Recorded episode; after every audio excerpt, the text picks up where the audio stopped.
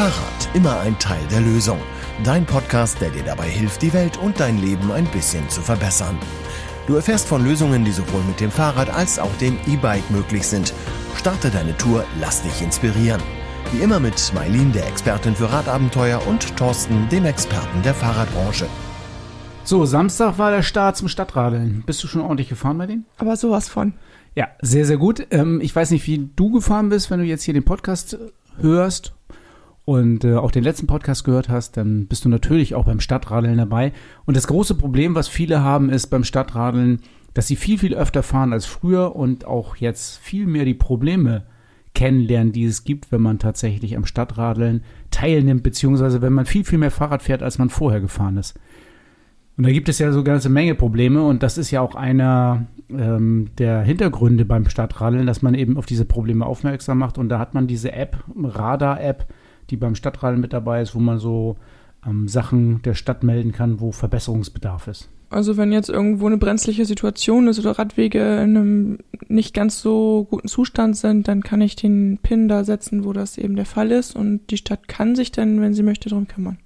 Dann müsste ja eigentlich, wenn ich fertig bin mit Stadtradeln, müssten ja lauter Pins auf, auf dem Strichweg sein. Ja, und am Anfang sind sie rot, glaube ich, wenn du sie an, erstellst. Und wenn die in Bearbeitung sind, dann wechseln die die Farbe. Ich bin mal gespannt, wie viele Farben sich wechseln. Na, da wird sich werden sicher keine Farbe wechseln, weil wenn ich da Pins zu setzen hätte, wenn ich ein Sicherheitsrisiko sehe, dann ist das zu 99 Prozent, weil Leute mich zu dicht äh, überholt haben mit dem Auto. Und das ist eigentlich auch das Thema, was wir heute haben.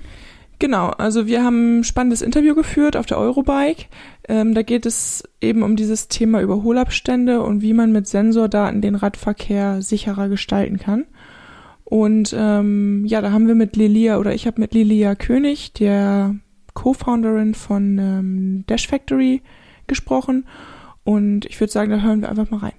Ja, ähm, hier bei mir sitzt Lilia König. Äh, Lilia, du bist äh, die Co-Founderin von Dash Factory.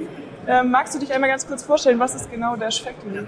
Ja, gerne. Ähm, mein Name ist Lilia König, ich bin 27 Jahre alt, ähm, lebe in Jena, bin leidenschaftliche Radfahrerin, ähm, fahre auch sehr viele Rennen immer noch im In- und Ausland auf dem Mountainbike und habe ähm, ja, 2019 hatten mein Partner und ich ziemlich gefährliche Situationen auf dem Rad und das war eigentlich so die Entstehungsgeschichte, dass wir gesagt haben, wir möchten einfach eine Sicherheitskamera fürs Fahrrad entwickeln mit einem Abstandssensor. Das war so die Idee.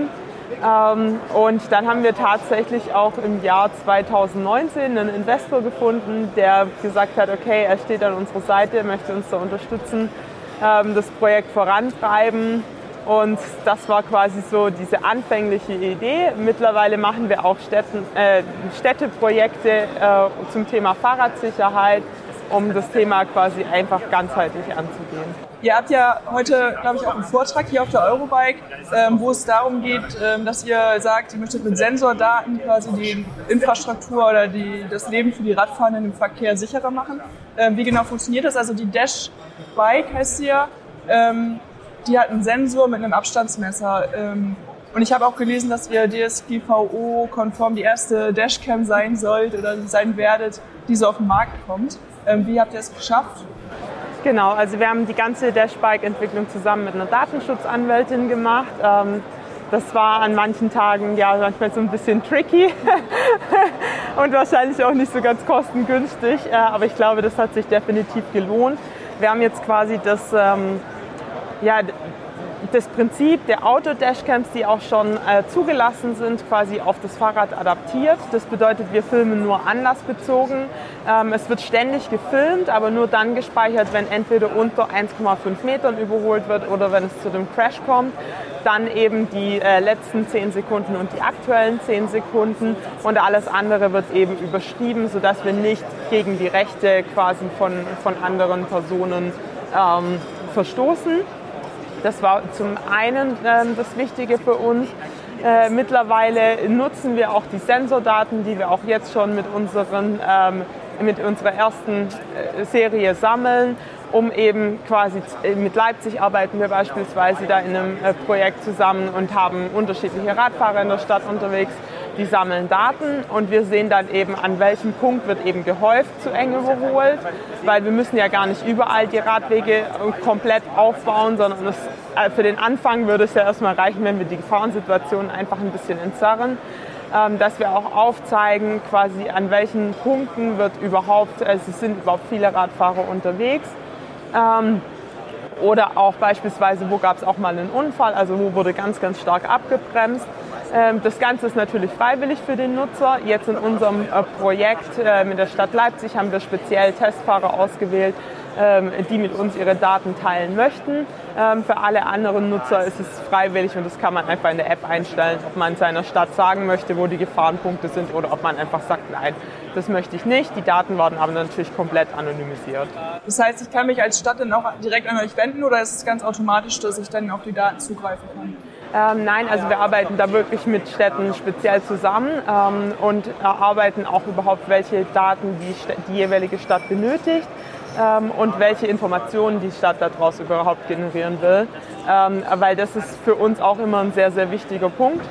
Ähm, weil, also man glaubt es nicht, aber es ist super unterschiedlich. Wir haben jetzt auch dieses Jahr zum allerersten Mal ähm, ein Pro äh, großes Projekt im Ausland, das ist Mailand. Äh, die haben ganz andere Anforderungen als jetzt beispielsweise die Stadt Leipzig. Und von dem her kann man da immer schlecht sagen, äh, dass jetzt quasi one size fits all und äh, jeder jetzt einfach die gleichen Daten zugeschoben kriegt. Weil wenn die Städte die dann gar nicht nutzen, ähm, dann bringt das ja uns Radfahrern auch nichts. Wir wollen ja, dass die Städte sicherer werden für uns und ähm, nicht, dass die Städte quasi Datenmüll sammeln, den sie gar nicht auswerten, den sie nicht verarbeiten. Ähm, das ist dann ja mehr oder weniger sinnfrei. Ähm, für wie realistisch hältst du das, dass ich mit den Daten, die ich jetzt als Nutzer quasi dann sammeln kann, ähm, anzeigen oder beziehungsweise etwas bewirken kann, vielleicht auch wenn es nicht unbedingt zum Unfall kommt. Also ich stelle mir das jetzt so vor, ich montiere die Dashbike an, meiner, an meinem Fahrrad und würde jetzt ähm, alle Autofahrenden äh, würde jetzt versuchen, alle Autofahrenden bei der Polizei anzuzeigen, die unter 1,5 Meter überholt haben. Ist das auch so ein Ansatzpunkt, wo ihr sagt, okay, wir wollen da jetzt auch vermehrt die Leute dazu motivieren, dass sie laut werden und halt eben sich das nicht mehr alles gefallen lassen?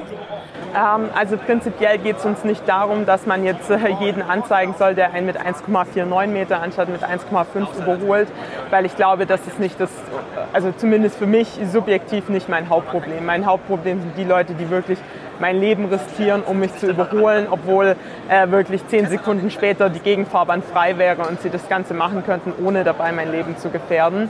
Ich glaube aber, das ist natürlich super individuell.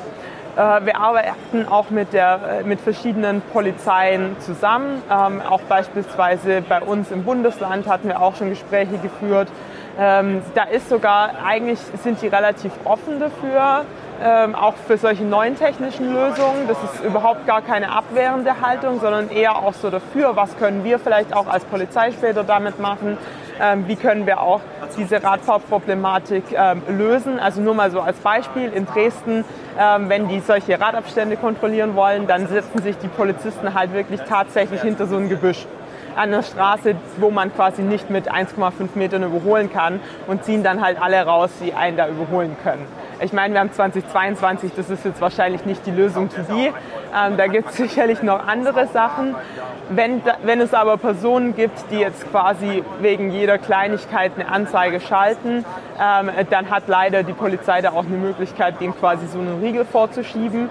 Das hat aber jetzt nichts mit uns Radfahrern zu tun, sondern das machen die können die quasi bei allem machen. Also ob das jetzt die Person ist, die im Haus jeden anzeigt und den Nachbar ständig anzeigt, ähm, oder ob das jetzt eben der Radfahrer mit der Dashcam ist, das macht in der Hinsicht auch gar keinen Unterschied. Ähm, äh, prinzipiell ist die Polizei aber natürlich gezwungen, ähm, in Gefahrensituationen ähm, da natürlich einfach was zu tun. Und da können sie sich natürlich relativ schlecht rausreden, vor allem wenn man sich selber wirklich gefährdet fühlt. Ihr seid ja jetzt ein Startup äh, als Dash Factory und als Startup hat man ja auch regelmäßig mal so ein paar Startprobleme, wenn ich sie mal so nennen darf. Ähm, du hast vorhin schon erwähnt, 2019 seid ihr irgendwie mit eurer Idee das erste Mal ja, in den Pitch gegangen. Ähm, jetzt haben wir 2022. Ähm, die Kamera ist zwar schon als Testpilot bei einigen Radfahrenden unterwegs. Ich selbst ähm, bin auf euch aufmerksam geworden durch die äh, Kickstarter-Kampagne, habe auch also fand das Projekt total super und freue mich irgendwann meine Kamera auch am Fahrrad montieren zu dürfen. Was, mit was für Problemen wurdet ihr so konfrontiert? Was ist so der Grund, warum jetzt aktuell noch nicht wirklich was äh, Greifbares für die ja, Leute, die da finanziert, mitfinanziert haben, in den Händen zu halten ist? Ja, also das Hauptproblem war wirklich, dass wir einen, uns auf einen Fremdentwickler verlassen haben, der leider nicht das geliefert hat, was er uns ähm, ja, zugesagt hatte, was auch vertraglich festgehalten war. Wir haben relativ viel auch in-house gemacht, ähm, von der Software her. Das hat alles sehr gut funktioniert, aber man muss einfach sagen, sich als Startup direkt ein, meistens braucht man ja drei oder vier Hardware-Ingenieure, äh, sich leisten zu können, ist einfach nicht machbar. Also ich glaube, wir waren schon in einer glücklichen Position, dass wir überhaupt einen Investor gefunden haben, weil als Hardware-Startup ist das wirklich quasi das Nonplusultra, ähm, weil kein Investor will in Hardware investieren, weil aus Gründen das eben so viel schiefgehen kann. Und da sind wir leider sehr, sehr, sehr, sehr schlecht angegangen. Ähm, wir sind da jetzt auch in einem Rechtsstreit, aber das bringt uns alles nichts. Ähm, wir müssen jetzt neu entwickeln. Wir haben uns ähm, seit letztem Jahr Dezember, da haben wir das endgültig quasi abgeschrieben. Wir haben gesagt, okay, wir schaffen es nicht aus diesem Produkt, was uns der Fremdentwickler gemacht hat, ähm, das Produkt zu kreieren, ähm, was, wir, ja, was wir gerne hätten. Wir haben noch quasi ein Dreivierteljahr für alles versucht, das irgendwie softwaretechnisch zu retten. Und da bin ich auch wirklich dankbar meinem Team, dass keiner gekündigt hat und keiner gesagt hat, ähm, es reicht mir jetzt. Äh, das, ich habe das alles nicht verbockt. Warum muss ich das jetzt hier monatelang ausbaden und Überstunden schieben, keinen Urlaub nehmen und so weiter? Ähm, ja, aber das hat uns dann alles nichts geholfen. Wir haben dann Ende letzten Jahres gesagt, okay, wir ziehen jetzt die Reißleine. Wir haben auch äh, viele Bauteile dann gar nicht bekommen. Ähm, Bauteile, die bei uns angekündigt waren, wurden einfach wieder abgekündigt und es hieß 99 Wochen Lieferzeit. Ähm, 99 Wochen Lieferzeit heißt für ein Startup einfach Insolvenz. Also da brauchen wir nicht drüber reden. Ähm, die, die Fixkosten allein, wenn man die, diesen hohen fünfstelligen Betrag monatlich rechnet, das kann man nicht zwei Jahre durchhalten. Also selbst mit den besten Investoren der Welt schafft man das nicht. Ähm, und die haben wir. das ist ja das Gute. Und ja, jetzt äh, ja, merzen wir quasi gerade alle Fehler aus, ähm, die wir so hatten. Wir haben jetzt einen ganz tollen neuen Chip, ähm, der macht uns das Leben deutlich einfacher. Der ist auch früher in äh, der großen Actioncam-Marke verbaut gewesen. Da hat man jetzt einfach viel, viel bessere Bilder. Das war unser Hauptproblem, dass der, die Bildqualität leider ja, sehr zu wünschen übrig gelassen hat, äh, wenn man das überhaupt noch so nennen kann. Und ja, jetzt haben wir einen, einen neuen Partner an Bord und ich glaube, wir sind da wirklich zwar ein gebranntes Kind, aber man muss auch sagen, dass nicht alle Ingenieursbüros so ähm, unprofessionell arbeiten und ähm, da solche Arbeiten abliefern. Und dann hoffe ich, dass es jetzt dieses Mal besser wird. Ähm, unsere nächste Generation ist jetzt auch schon auf dem Weg. Und wir testen jetzt nochmal alles durch. Dieses Mal sind wir die äh, Entwicklung auch ganz anders angegangen. Wir haben uns richtig viel Zeit gelassen bei der Auswahl der Komponenten, haben überall die ganzen Sachen schon im Real Life getestet. Unser ähm, Ultraschallsensor ist jetzt auch gegen einen Bluetooth, äh, Gott, Ultraschallsensor ist gegen Radarsensor getauscht äh, worden und äh, diverse andere Sachen haben wir jetzt auch getauscht und alles schon mal im Real Life getestet, ob das wirklich so funktioniert, wie wir das später haben wollen.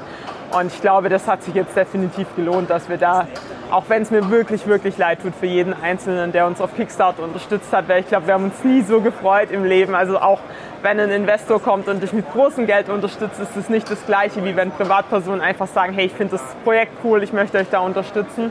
Ähm, und da hoffe ich auch, dass wenn wir jetzt unser Produkt dann auch endlich an den Markt bringen, dass die Leute dann sagen, hoffentlich, es hat sich wenigstens irgendwie gelohnt. Und ich freue mich jetzt, mein Produkt in den Händen zu halten. Äh, wichtig ist ja immer, wenn man hinfällt, dann wieder aufzustehen. Und das scheint ihr ja zu tun. Ähm, ich freue mich auf jeden Fall, wenn ihr den Abschluss quasi schafft und da auch erfolgreich auf dem Markt seid. Habt ihr da schon so einen ungefähren Zeitplan, wann ihr plant, äh, die, das neue Modell quasi auszuliefern? Ähm, also das wird definitiv in den nächsten Monaten sein. Wie gesagt, wir warten jetzt noch auf die Prototypen. Diesmal werden wir alles durchtesten ähm, und vorher eben nicht die, die Geräte irgendwie rausgeben.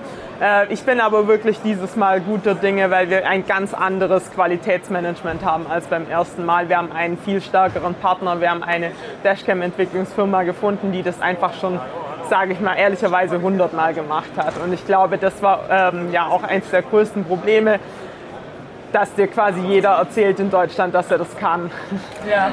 aber wenn Leute noch nie eine Kamera entwickelt haben, ich würde heutzutage, ähm, selbst wenn die schon mal Kameras entwickelt haben, wenn die noch keine Kameras in der Konsumerelektronik gemacht haben, das ist einfach ein, ein vollkommen anderes Ding. Ansonsten hast du nachher Preise, ähm, also selbst jetzt, wir zahlen jetzt den dreifachen Preis im Einkauf von unserem Gesamtgerät, aber wir kommen da einfach nicht drum rum und das das sind solche Sachen, wo du wenigstens dir Unterstützung holen kannst, aber nur, wenn dein Partner auch wirklich Ahnung hat von dem, was er tut. Ähm, ja. So, das war ja sehr, sehr viel zu Überholabständen und wie man das misst und was man machen kann und die technischen Lösungen dazu. 1,50 Meter innerorts, 2 Meter außerhalb von geschlossenen Ortschaften. Das sind die Überholabstände, die man zu Radfahrenden einhalten muss. Und das nicht ähm, zu irgendeinem Gegenstand, sondern zu der äußersten Kante vom Fahrrad, also in der Regel Lenker, Außenkante. Das ist doch ein ganz schön weiter Abstand, oder? Ja, also ich muss sagen, mir fällt es auch immer schwierig ähm, einzuschätzen, wie viel jetzt eigentlich 1,50 Meter sind oder 2 Meter. Und ich kann mir vorstellen, dass es gerade auch für Autofahrende noch schwieriger ist, weil sie hier in einer Blechbüchse sitzen und noch weniger ähm, Gefühl dafür haben, wie viel eigentlich 1,50 Meter ist.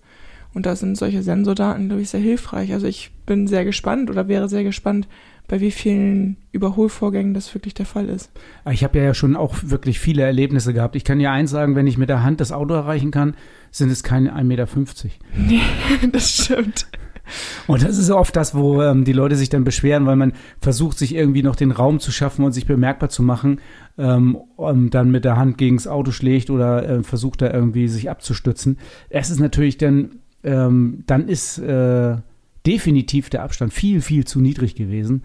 Und ähm, da muss man sich ja irgendwie bemerkbar machen als Radfahrer. Ich habe schon öfter mal Autofahrer, bin ich dann hinterhergefahren und habe die dann zur Rede gestellt. Und tatsächlich, also es gibt es völlig verschiedene Reaktionen.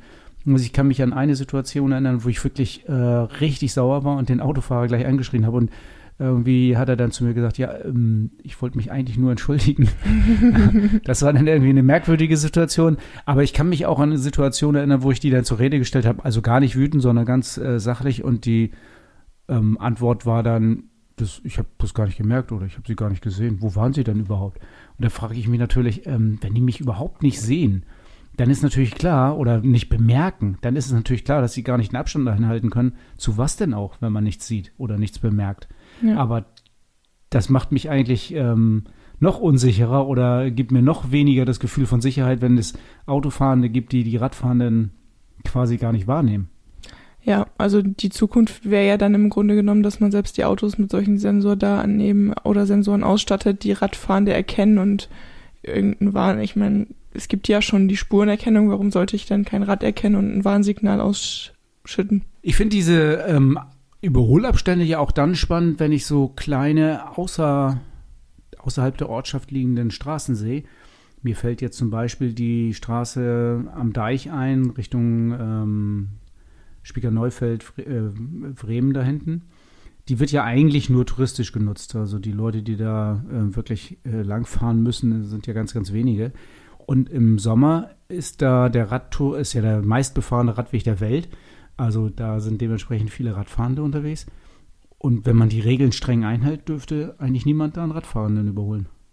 Das ist ja auch nicht nur außerorts so. Da gibt es fallen mir tausend andere Straßen noch ein, die inner, sich innerorts befinden, wo parkende Autos an der Seite sind und da im Grunde genommen gar keiner überholen kann. Wir haben ja also damit faktisch das Überholverbot von Radfahrenden an vielen, vielen Orten und das wird so gut wie nie von Autofahrern beachtet.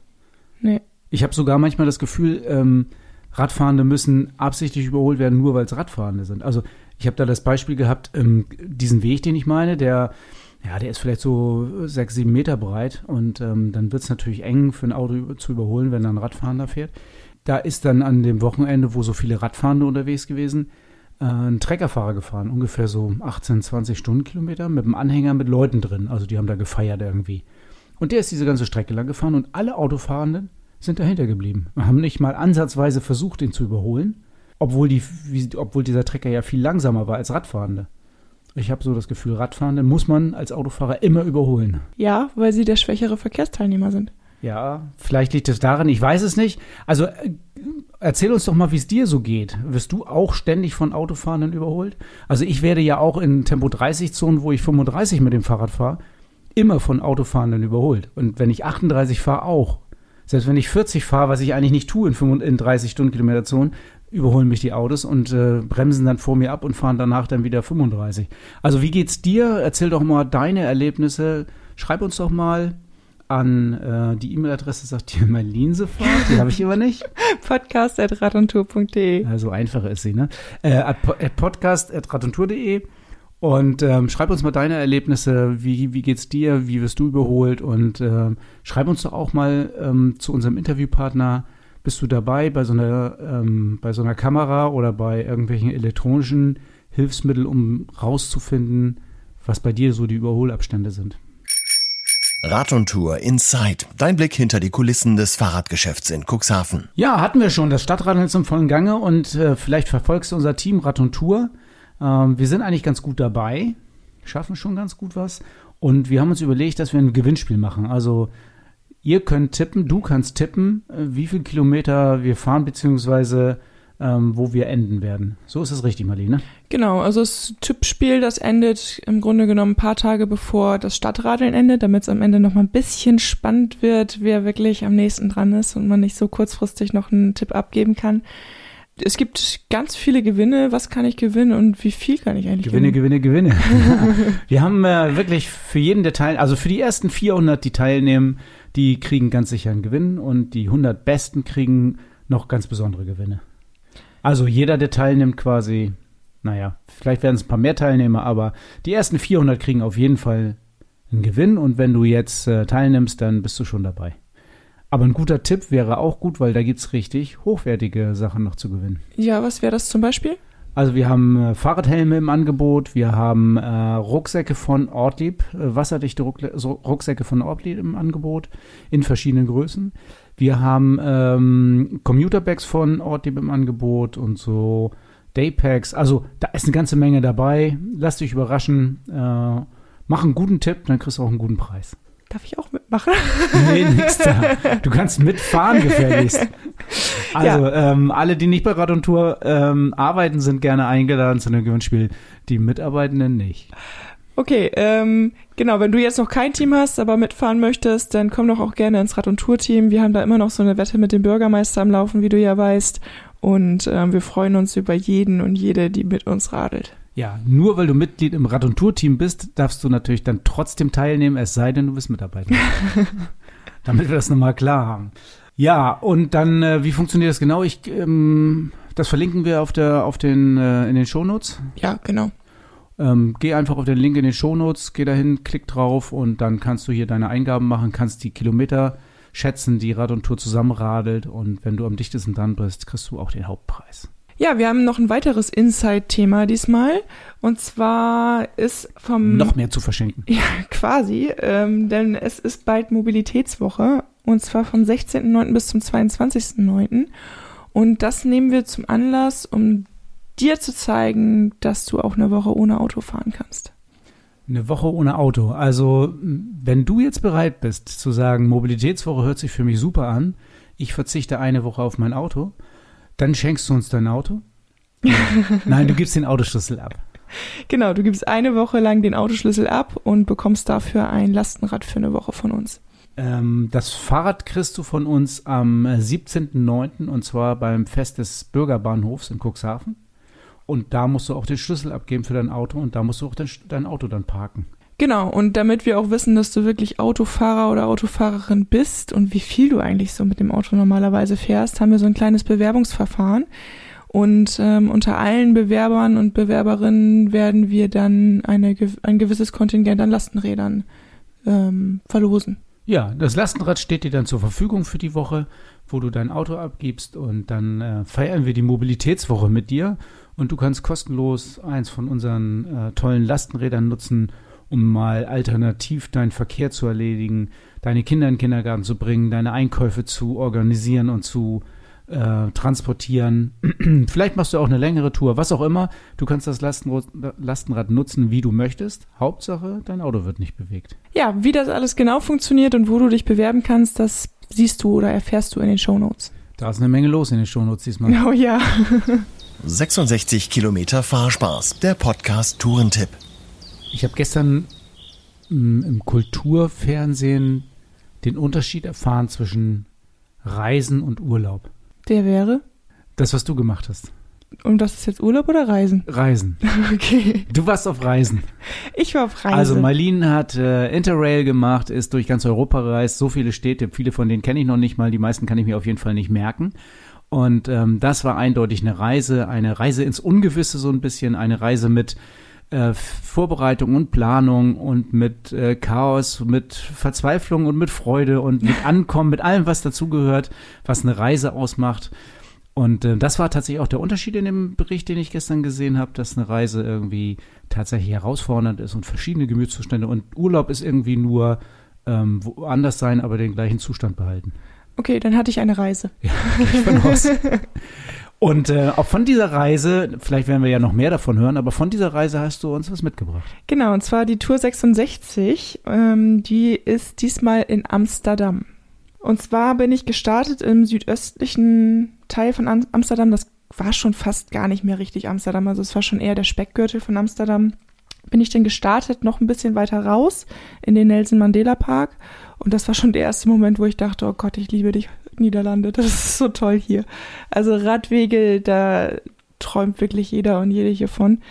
Es war alles grün und ruhig. Es, man ist vorbeigekommen an einem ziemlich großen See. Und dann ging es relativ schnell über so einen Fluss. Da gab es dann auch eine Baustelle. Also ich hatte die Tour erst geplant, die erste wieder rechts abzufahren. Da war dann eine Baustelle. Da habe ich noch gedacht, äh, ob das jetzt so gut geht, weil wenn wir hier in Deutschland Baustellen haben, dann heißt es eigentlich immer, du kommst hier nicht weiter und such dir deinen eigenen Rad, Weg. Radfahrer absteigen heißt es denn immer. Oder so. aber da kann man tatsächlich gar nicht weiter. Und äh, es war aber hervorragend ausgeschildert und ähm, ich bin dann auch relativ schnell wieder zur Route gekommen. Und es war auch sehr schön, also selbst die Alternative war sehr schön. Das war auch der einzige Schotterweg, den ich, glaube ich, auf der ganzen Strecke, ähm, den ich da hatte.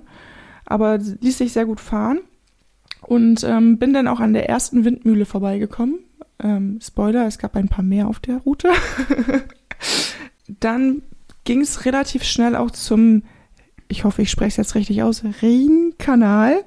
Ähm, das ist ein relativ langer Kanal, der Amsterdam-Rheinkanal. Links und rechts hatte man Bäume, also man ist durch so eine Allee gefahren. Es waren weit und breit keine Autos zu sehen, zu hören. Hin und wieder hatte man mal so eine Brücke, wo man runtergefahren ist, da war dann Autoverkehr. Ähm, aber im Großen und Ganzen war es bis hierhin schon mal extrem ruhig. Weiter ging es dann zu so, einem, so einer kleinen Insel, zur Seeburg Island und dann weiter hoch nach Landsmeer. Also dann sind wir auch schon in Nord-Amsterdam quasi, im nördlichen Speckgürtel. Ich hatte die ganze Tour über das Gefühl, dass es in Amsterdam gar keinen Autoverkehr gibt. Also es war immer so, dass die Autostraßen ziemlich weit weg waren von den Fahrradstraßen. Also da im Zentrum, wo man dann später auf der Tour hingekommen ist, da ist man schon mit den Autos in ja, Berührung gekommen. Also nicht physisch, aber man hat sie gesehen. Aber sonst, wenn man jetzt weiter außerhalb gefahren ist, wo ja bei uns tatsächlich die Radinfrastruktur eher nachlässt, als sich verbessert, ähm, hatte man in den Niederlanden oder in Amsterdam überhaupt gar keine Berührungspunkte mit den, mit den Autofahrenden.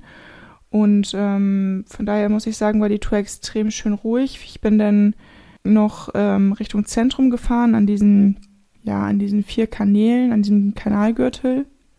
Das ist ja auch, glaube ich, UNESCO-Weltnaturerbe. Wenn man da durchgefahren ist, kommt man relativ schnell zu einer Windmühle. Da ist auch eine Brauerei angeschlossen. Die Windmühle heißt De Hoya oder De Goya.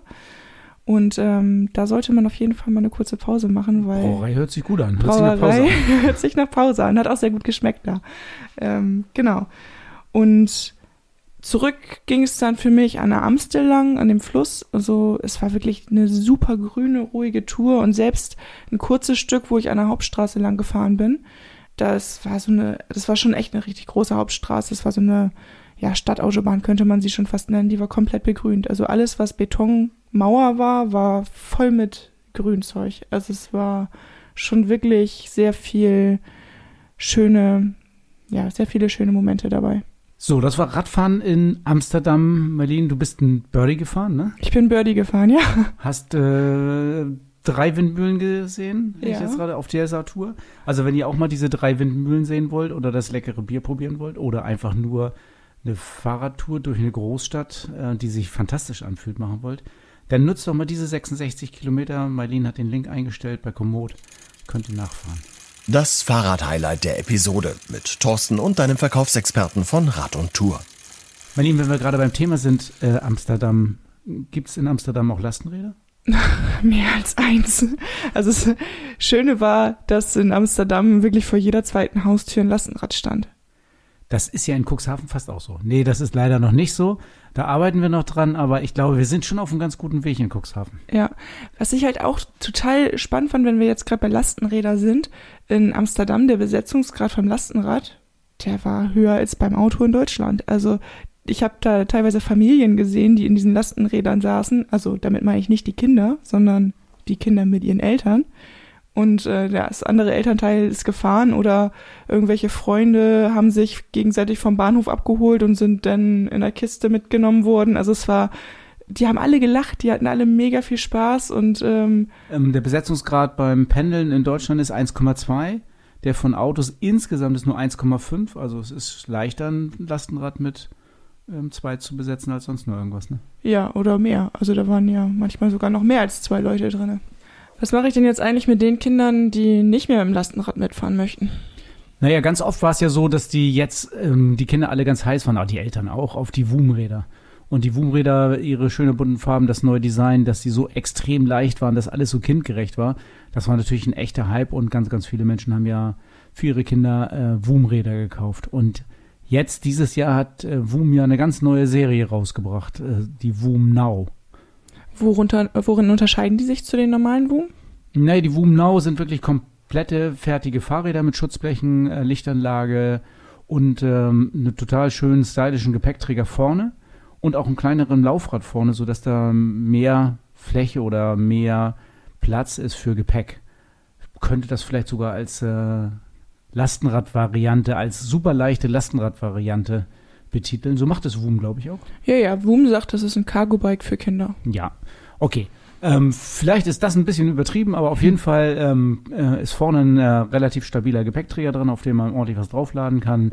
Sein Schulranzen oder die Sporttasche oder den Ball oder auch sonst irgendwas, was man braucht zum Blödsinn machen als Kind. Ähm, und es gibt es in vier, in drei verschiedenen Größen, als äh, Woom 4, als Woom 5 und als Woom 6. Also ähm, geht schon in die Richtung bis äh, hin zum fast Teenager. Und ähm, das sind Fahrräder, die, ich glaube, den nächsten neuen Trend setzen werden.